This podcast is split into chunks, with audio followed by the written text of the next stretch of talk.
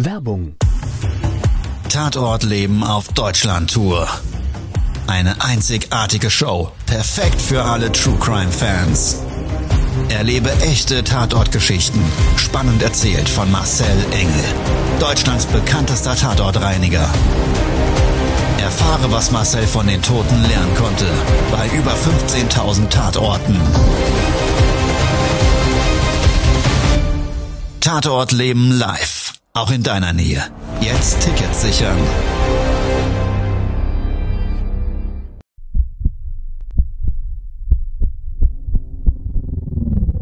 Todesursache. Der Podcast mit Tatortreiniger Marcel Engel. Es wird immer mal wieder in meinem Podcast vorkommen, dass wir sehr tief in das Geschehen eintauchen. Ich werde offen darüber sprechen. Damit meine ich, dass Flüssigkeiten wie Blut als Element das kleinste Problem sein wird. Ich freue mich, wenn ich euch auf eine Gedankenreise entführen darf in meine Welt des Tatortreinigens. Todesursache. Der Podcast mit Marcel Engel. Hallo, schön, dass du Zeit und Lust gefunden hast. Ja, und wir gemeinsam jetzt gleich eine Tatortreinigung durchleben. Mit an Bord heute am Mikrofon ist der Ben von Werde Welt, der unter anderem das Magazin zu diesem Podcast Live or Die Mac als Verlag herausgibt. Ich glaube, im Leben gibt es ganz, ganz viele tragische Dinge. Und eines der die mich persönlich immer sehr berühren, ist, wenn Menschen Liebe suchen und den Tod finden. In der heutigen Podcast-Folge, Die Tote in der Dusche, geht es genau um ein solches Lebensdrama.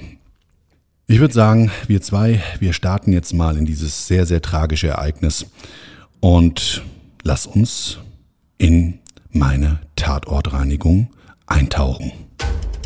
Todesursache der Podcast. Der Tatort. Auftraggeber ruft bei uns an und sagt, wir haben ein Problem in meiner Wohnung.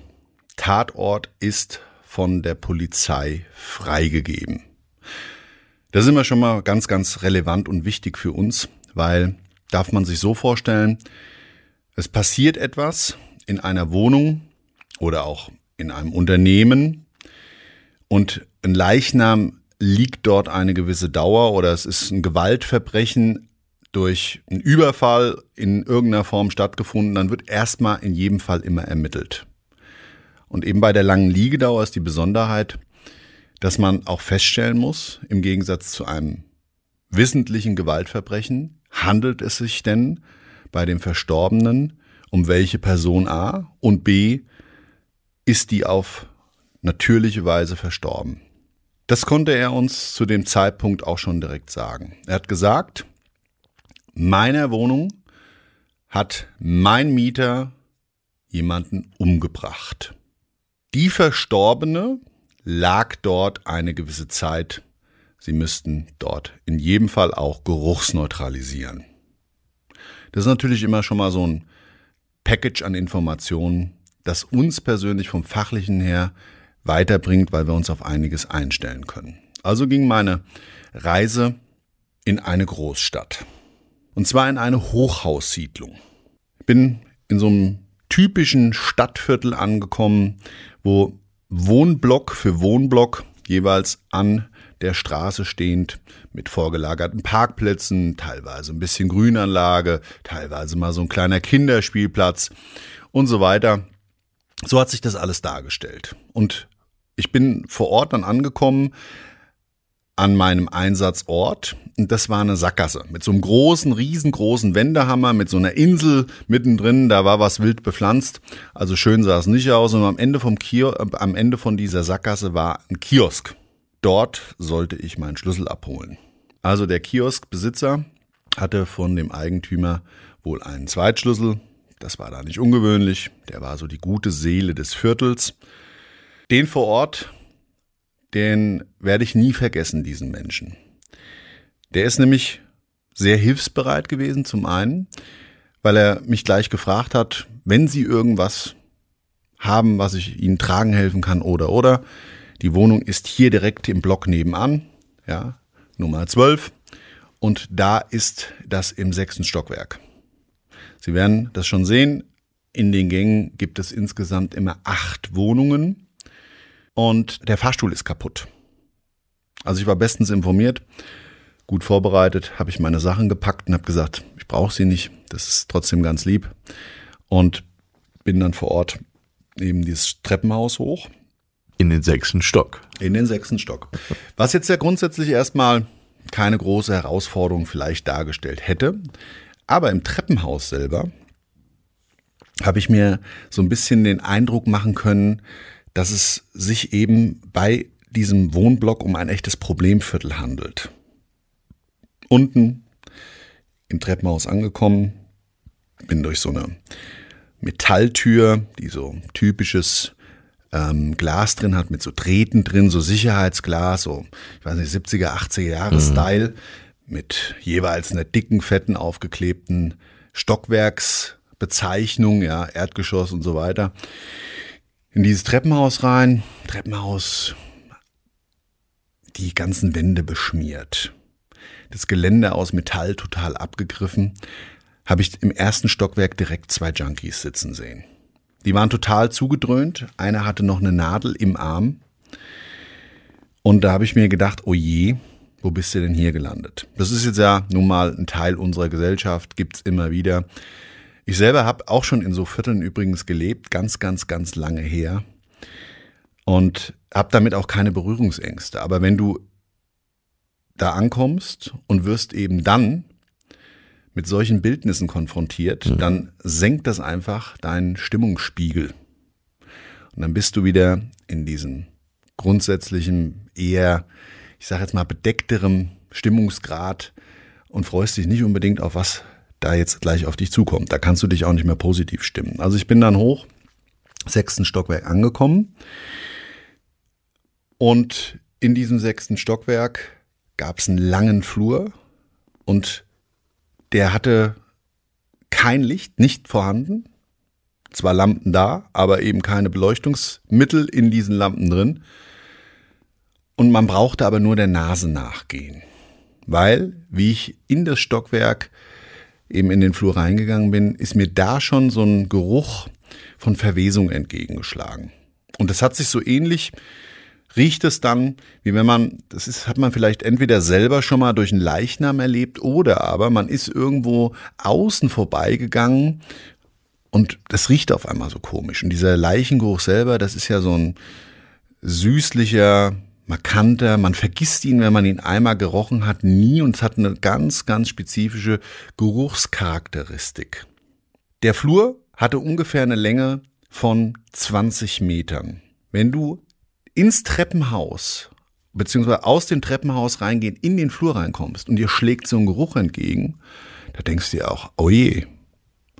Also das muss eine derbe Nummer werden, weil jetzt mal Raumluftverteilung hin oder her, ich meine, Wohnungstür ist geschlossen, darf es da eigentlich nicht so stinken.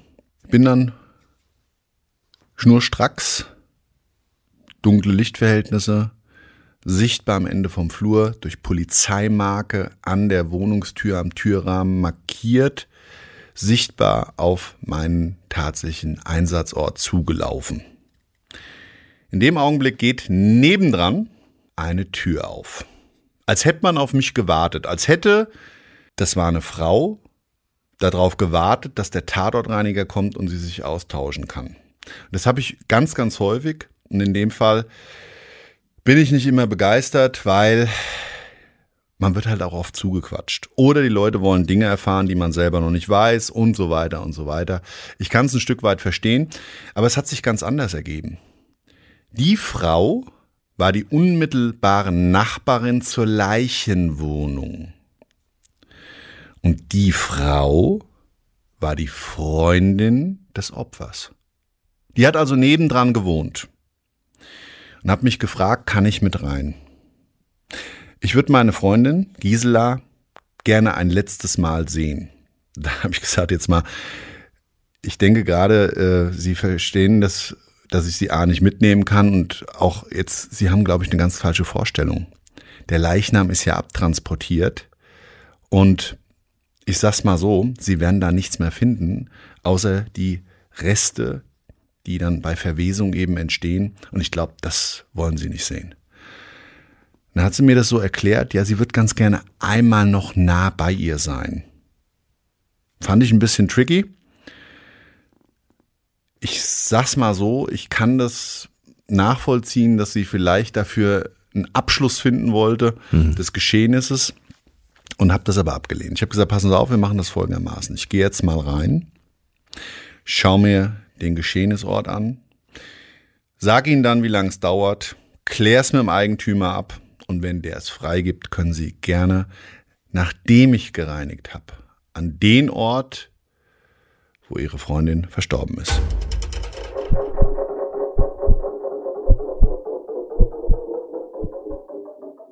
Ich bin reingegangen in die Wohnung, kleiner Flur. Es ging jeweils von dem Flur zwei Türen ab, am Ende ein Badezimmer.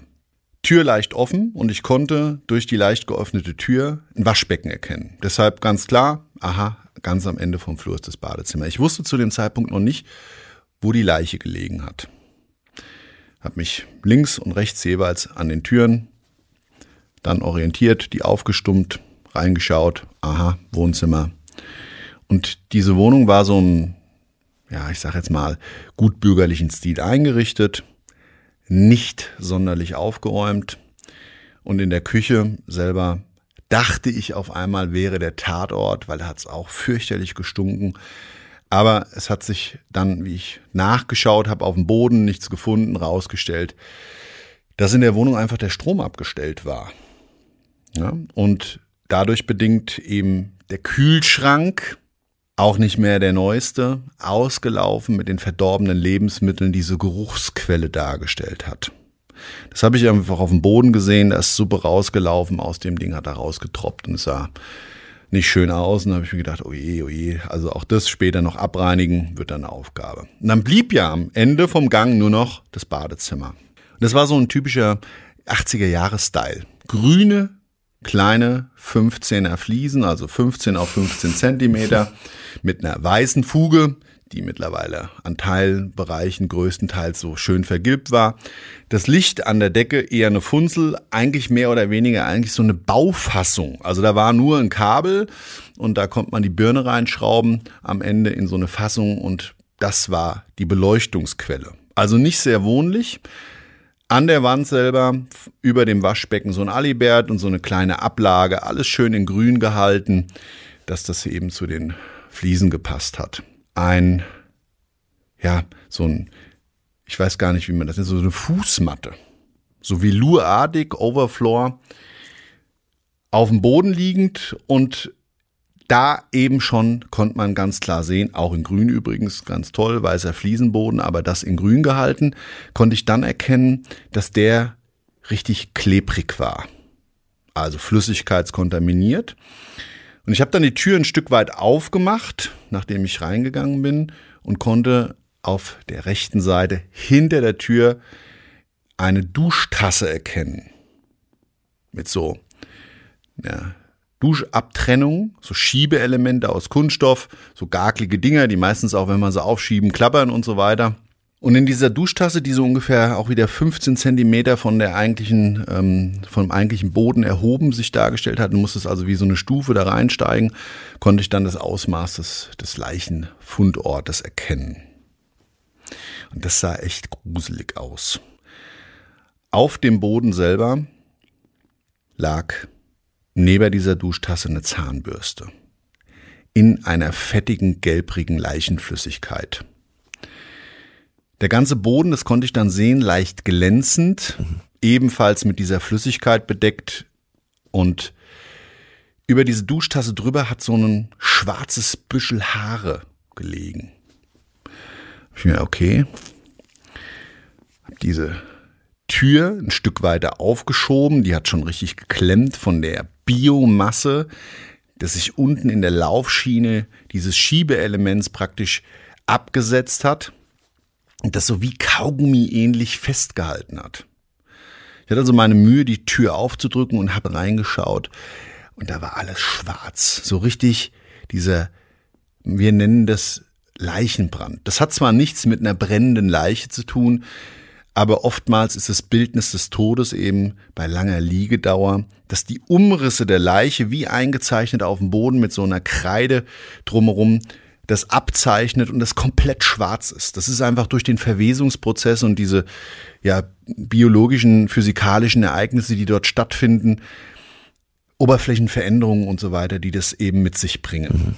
Mhm. Die Duschtasse rabenschwarz. Es hat auch noch ungefähr so zwei bis drei Zentimeter hoch auf einer Fläche von circa 30 bis 50 Zentimetern so eine richtige dicke, fette, wachsähnliche Konsistenz am Siphon sich abgebildet wie so ein kleiner See. Überall auf dem Boden Maden. Recht ungewöhnlich. Lange Liegedauer bringt oftmals natürlichen Schädlingsbefall mit sich. Ist der Leichnam und die ursprüngliche Quelle weg, stellt sich aber oftmals auch die Schädlingsproblematik, sichtbare Schädlingsproblematik ein.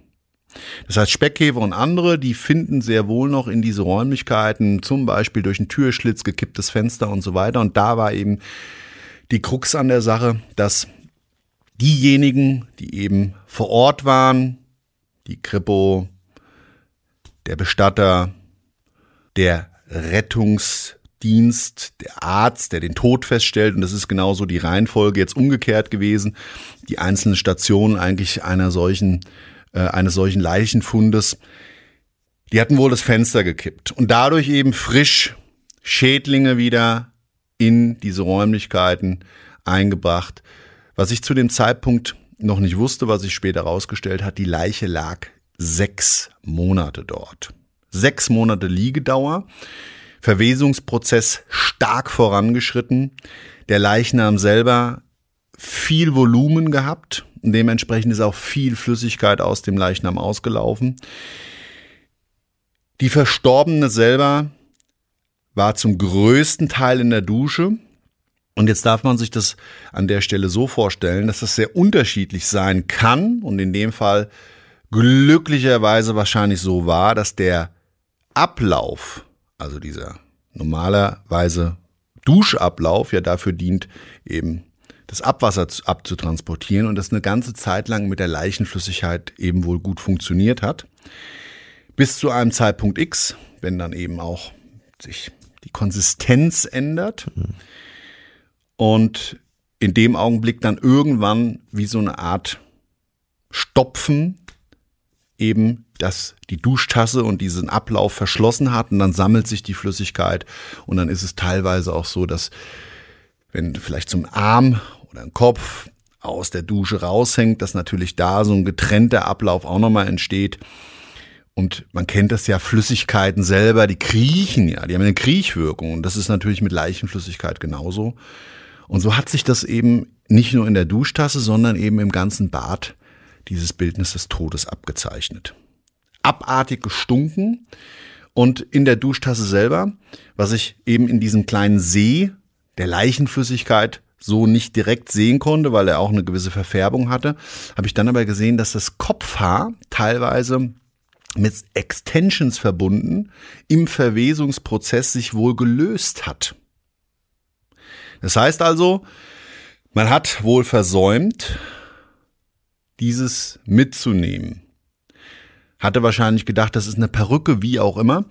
Und ich weiß nicht, wie dann da die Regelabläufe eines zum Beispiel Bestatters sind. Und wir sehen das als Tatortreiniger immer mal wieder, dass eben solche Dinge nicht mitgenommen werden, weil sie zwangsläufig nicht vielleicht sichtbar zum Leichnam gehören. Also unsere Aufgabenstellung war einmal Grundreinigen und einmal eben den Zustand herstellen, dass man diese Wohnung von den sichtbaren Spuren sowie den unsichtbaren Spuren der Geruchsbelastung im Anschluss daran ausräumen, sanieren und wieder vermieten kann. Das war die Aufgabenstellung. Todesursache, der Podcast. Das Opfer.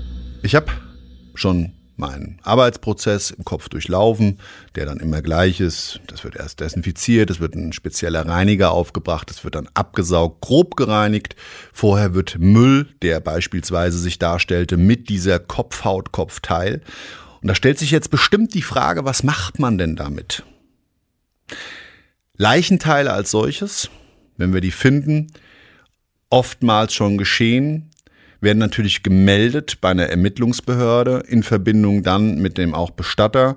Und es ist aber davon auszugehen, dass der Leichnam oftmals schon bestattet ist. Und da muss man schauen, wie damit umgegangen wird. Wir übergeben das oftmals. Und in dem Fall ist es aber so, dass der Anteil, der größere Anteil eben dann bei Kopfhaut und eben einem Haarteil, was teilweise künstlich, teilweise Echthaar beinhaltet hat, von uns entsorgt wird. Das war so abgesprochen und das haben wir dann auch ebenso umgesetzt. Fußmatte eingepackt, alles abgereinigt.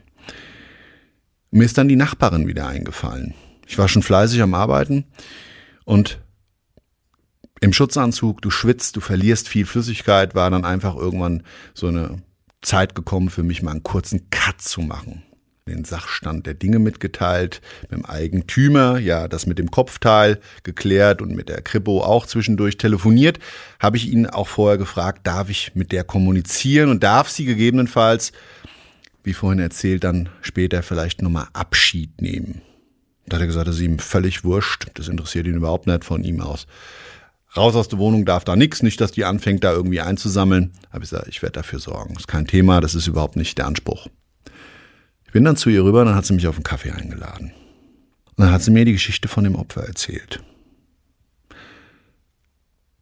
Tragische, traurige Geschichte. Sie selber, sie hat auch keinen Lebenspartner gehabt, schon seit mehreren Jahren. Ihre Freundin, die auch Single war zu dem Zeitpunkt, beide Mitte 50, haben sich auf Tinder immer wieder potenzielle Lebenspartner angeschaut. Jetzt kann man darüber so, so oder so denken. Jeder versucht ja vielleicht auch als Single, wenn er damit unglücklich ist, in seinem Leben einfach wieder jemanden zu finden, der einem im Weg begleitet und man gemeinsam da Lebensfreude hat.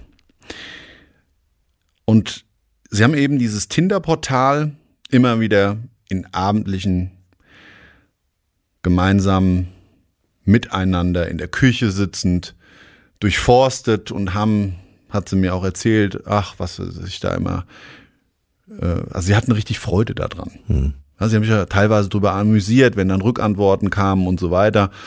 Und ich glaube, sie waren auch beide so, ja, nicht ganz ohne. Ja, also die haben mir auch so ein paar Dinger da gesteckt. Eieiei, ja, wissen Sie, dann kriegen sie da ständig Schwanzbilder und hin und her. Und also es war, sie war sehr offen komplett offen mit Sexualität in dem Gespräch umgegangen und wie das auch, was da zu erwarten wäre und so weiter.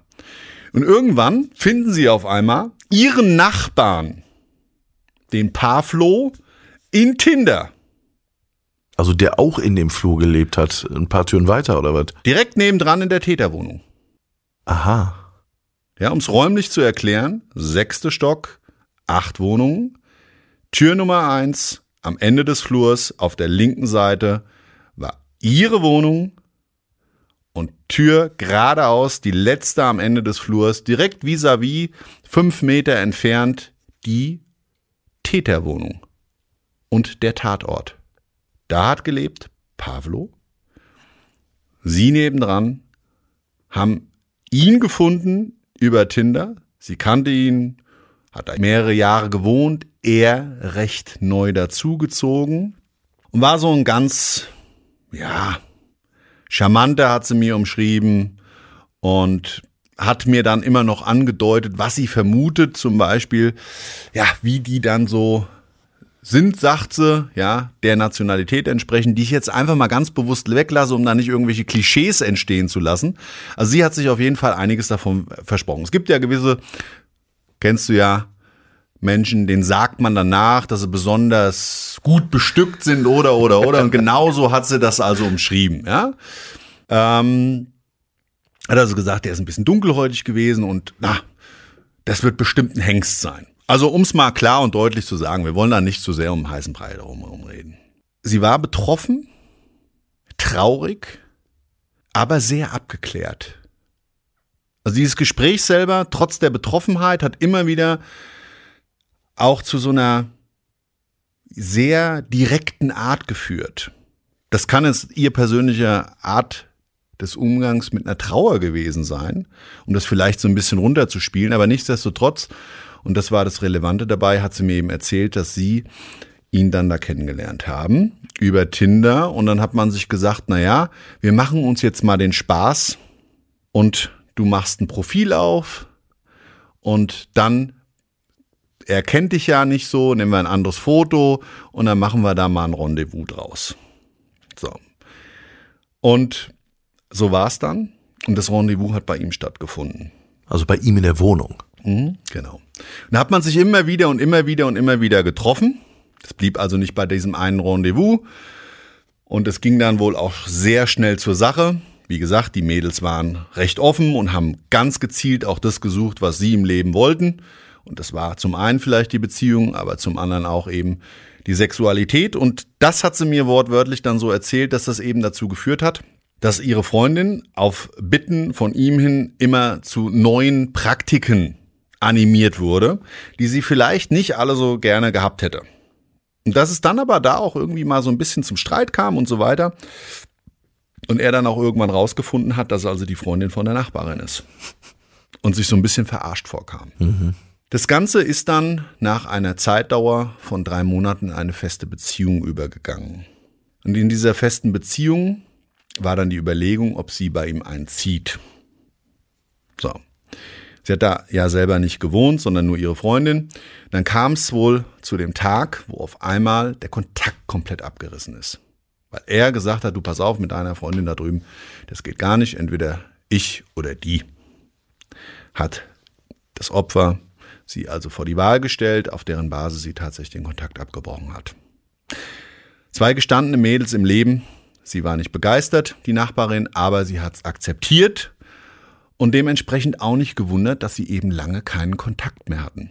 Das wäre nämlich mal eine Frage gewesen, ne? wenn du sagst, die über Monate verwest ist. Und Freundinnen waren. Und Freundinnen waren, dachte ich erst, Wieso hat die das nicht gemerkt? Genau, und wie ich im Tatort drin war, bevor ich dieses Gespräch geführt habe, bei dieser Kaffeepause, die ich gemacht hatte, hatte ich mir nämlich auch die Frage die ganze mhm. Zeit gestellt. Ist ja total widersprüchlich. Wie geht denn das? Wie kann man sich denn Freunde sein, nebendran wohnen und dann nicht merken, dass die Freundin tot in der, in der Dusche liegt und da vergammelt und verwest?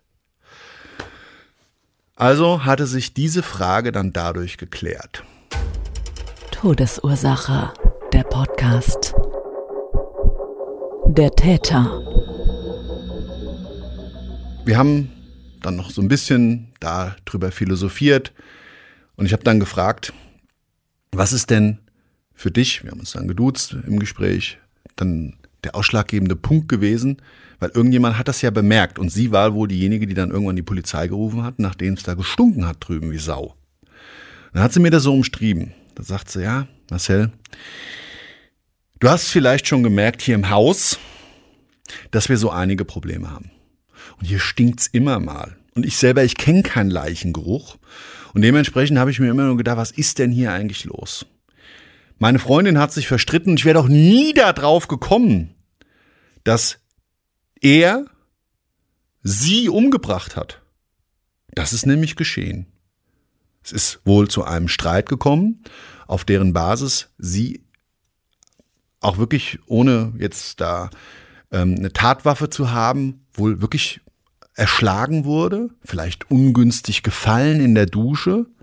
Im Endeffekt war es so, dass er dann wohl noch auf Flucht gegangen ist und auch da hätte ja vielleicht mal eine Auffälligkeit sein können, weil wenn man Tür an Tür lebt, aber das ist eben, das bringt diese Anonymität, sage ich es immer, dieser, dieser Wohneinheiten oftmals mit sich, dass Menschen Tür an Tür leben. Und gerade in solchen Einheiten erlebe ich das immer häufiger, dass das Interesse vielleicht teilweise füreinander da ist und da hast du ja auch eine Geräuschkulisse. Während der Tatortreinigung oben hat's geplärrt, da gab es einen Familienstreit, das konntest du ganz klar hören, ja. Ähm, unten drunter, da war auch mal zwischendurch Diskussionen und so weiter. Nicht, dass ich das jetzt grundsätzlich auf dieses Wohnklientel, das gibt's in jeder Gesellschaftsschicht. Aber da sind halt viele Einheiten, die aufeinander, eng an eng, Tür an Tür, acht Einheiten direkt nebeneinander auf einem Flur, ja, leben. Da merkst du das, finde ich, im Gesamteinheitlichen eben viel, viel mehr wie jetzt bei so einer Einfamilienhaussiedlung. Lebenswirkung.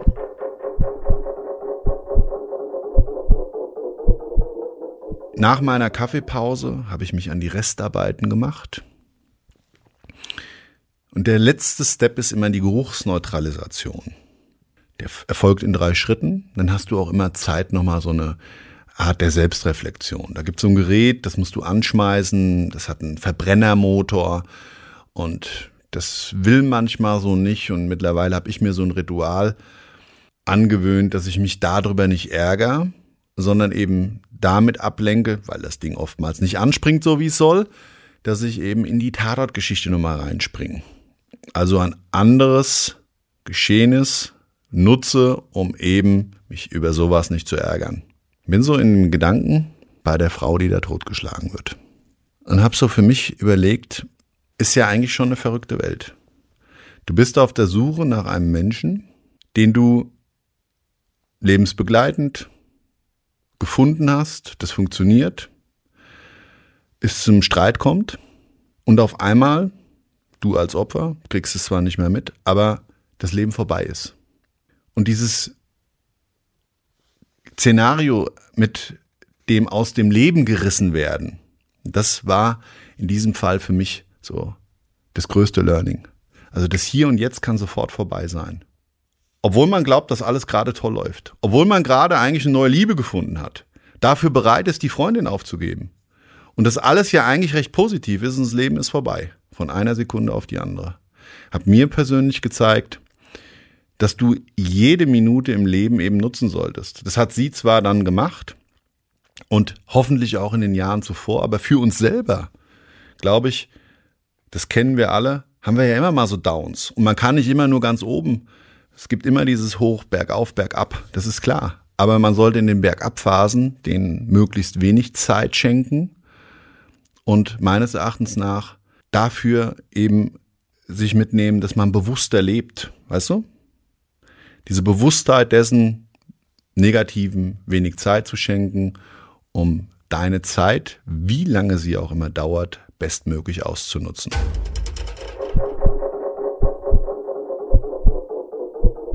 Das war's für heute mit einer tragischen Lebensgeschichte, die für einen Menschen leider tödlich ausgegangen ist.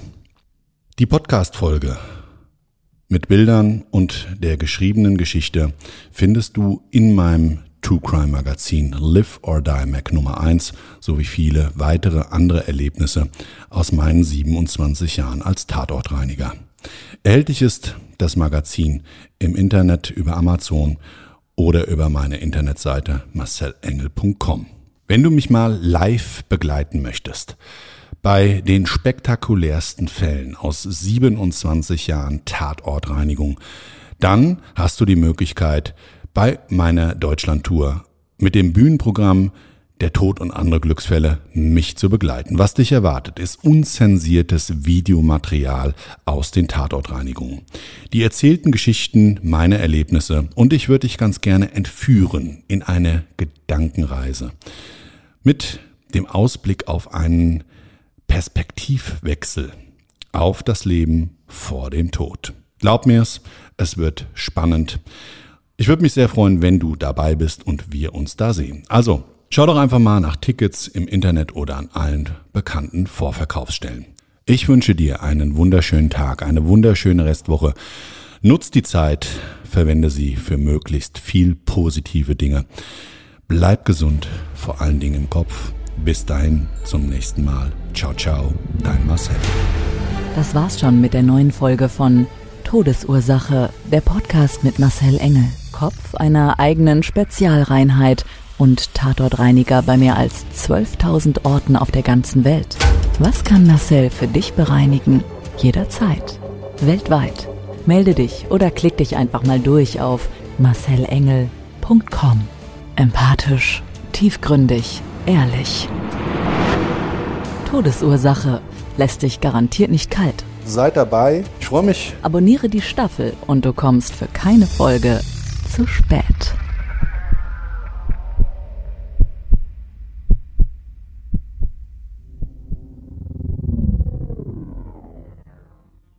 Mobbing findet überall statt. In der Schule, am Arbeitsplatz, innerhalb der Familie und im Internet. Erfahren Sie in dem Kompaktbuch Ausgemobbt wie sie sich gegen Mobbing wehren und künftig vermeiden, zum Mobbing-Opfer zu werden. Ausgemobbt von Marcel Engel und Martin Zowak, überall im Buchhandel.